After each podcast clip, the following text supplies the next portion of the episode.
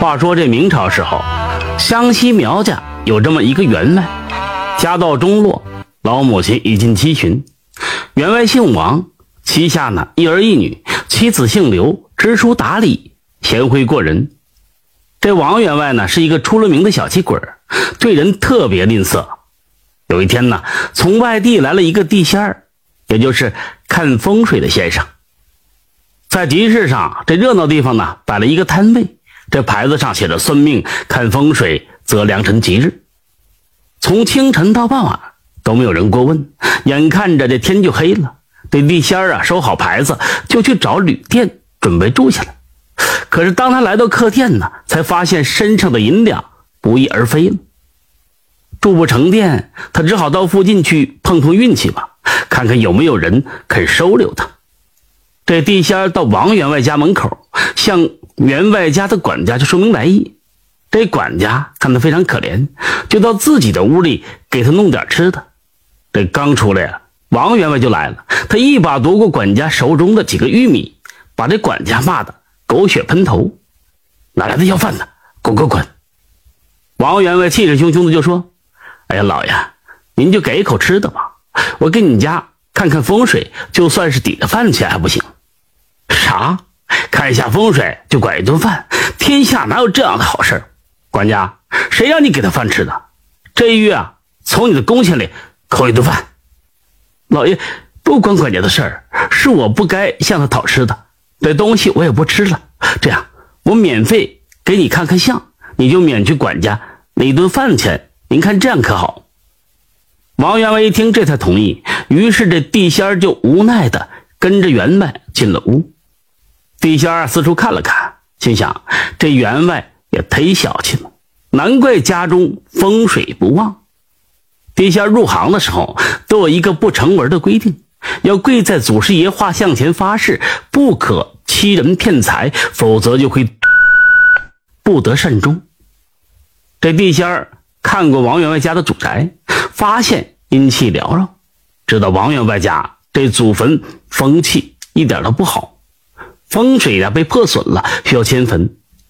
迁坟是一件劳民伤财的事儿，王员外自然没有答应。王员外要地仙儿另想他法，这地仙儿说办法倒是有，可是要等到老夫人百年以后，另择一块福地才可破解。这地仙呢，又给王员外算了八字。这王员外以不准为由，就把他赶出了屋。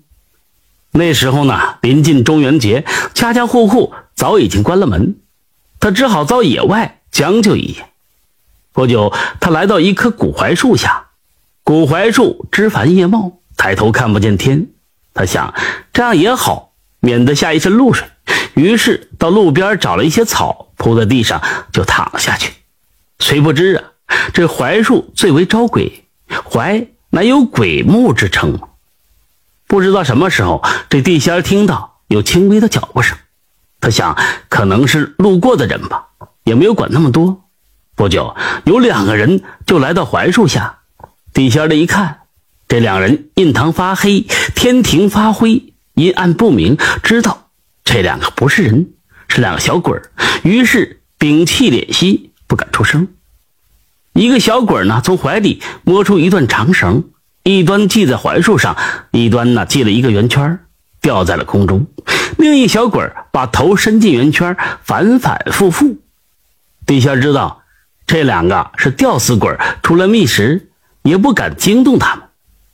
两个小鬼累了，就坐在石头上歇息。一个小鬼就说：“要说这苗家是块好地。”可千年才出了一个员外，还败落下去了。要说不好啊，可山后又有块宝地，谁要是葬在那里，那子孙就可以飞黄腾达。对呀，一人得道，鸡犬升天呢。只可惜无人知晓。哎，要是苗家发达了，祭品自然丰盛，我也不会这么辛苦的出来来讨这野食了。两个小鬼把捉来的虫子以及青蛙之类的摆在石头上。慢慢的吃了起来。当这天边有点微亮的时候，这两个小鬼才离开。地仙呢，因为饿，根本睡不着。他想起这两个小鬼的话，决定去后山看一看。地仙爬了起来，就着夜光往山后就走去。走了一会儿，发现前面有闪烁的绿光，呈方形。仔细一看，原来是成千上万的萤火虫聚拢在那里。他赶紧的走了上去，并在萤火虫聚集的地方就做了记号。等到天亮，萤火虫都散了，地仙拿出罗盘，忙碌了一大阵。他大惊，右手到左出魁方，艮上有沙为暗山，坐坤身方顶龙，如葬此地必得位，荣华富贵绵长，人丁大旺也。这块地确实是一块风水宝地。地仙下了山，刚到集市上，正准备出摊儿。这王员外的管家来了，上气不接下气的就说：“哎呀，先生，总算找到你了。我家员外让我来找你，我没空。你家员外的饭碗太沉，我端不了。啊，这次是夫人要找你，你们呢还是另请高明吧，不要妨碍我，不要妨碍我挣钱。我要开始算卦。”管家见说也说不动他，刚想要走，这时见王员外的夫人刘氏提着篮子就走了过来，管家就退到一边。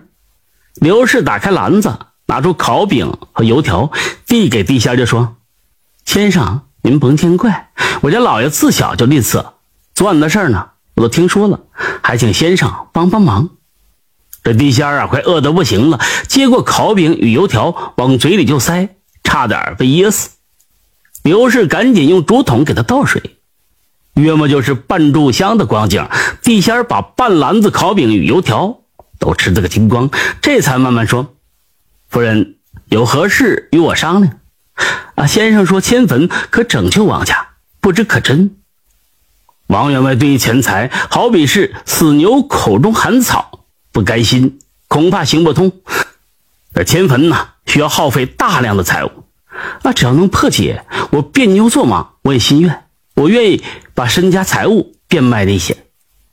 刘氏一介妇道人家，还如此深明大义，让地仙有些感动，就说：“还有一个办法，可保王爷不败。那先生请讲。”地仙指了指周边，刘氏会意，让管家帮地仙收拾行囊，然后呢，就回到了员外的府上。地仙把昨天晚上见到的事儿啊，就告诉王员外。这员外大喜，但不一会儿又担起心来。心想，要是福地被他人占去了，那不是空欢喜一场？老夫人身体可好着呢，十年八载肯定没事正当他忧心忡忡的时候，想起了刚才地仙说的这两个小鬼，不由得汗毛倒立。阎王想，一定要先占住那块福地，但想来想去，一点办法也没有。唯一的办法就是让老夫人生气，说不准她一生气就想不开。或者喝老鼠药，或者一哭二闹之后就上吊。这事儿被刘氏知道之后，他十分的气愤。他知道老爷一天得不到那块地，老夫人就一天也甭想过好日子。于是刘氏当天晚上就在房间里自尽。老夫人很为伤心，她知道儿媳妇是为了这个家才这样做的，伤心了很久。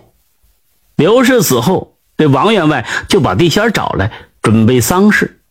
正当这个时候，管家也匆匆忙忙的走了过来，说：“老夫人也自尽了，真是祸不单行。”当天晚上，两个小鬼儿来到员外府，用绳子把刘氏和老夫人的魂魄捆在了一棵槐树上。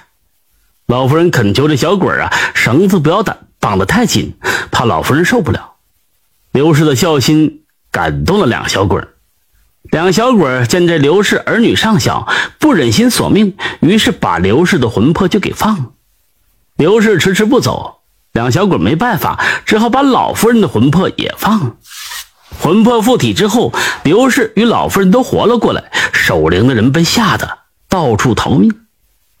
管家见两位夫人坐了起来，壮着胆子走了过去，见他们果然活着，于是赶紧把他们扶起来。而后这两小鬼儿。为刘氏出了口气，把王员外打得半死不活，全身没有一块好肉。王员外深知自己为了荣华富贵做了傻事，犯下了忤逆不孝之罪，才得到如此的报应。于是他决定是痛改前非，重新做人。王员外卖去了大部分的田地以及部分的房产，用来接济穷人，广做善事。不想王员外的举动。感动了天地，得到神仙的庇护，他的日子就越过越红火，产业也越来越大。他这才知道，最好的风水不是别的，就是多做好事多做善事。正所谓善有善报，恶有恶报，不是不报，时候未到而已。感谢收听名城故事会，喜欢听故事的朋友，那就点个关注吧。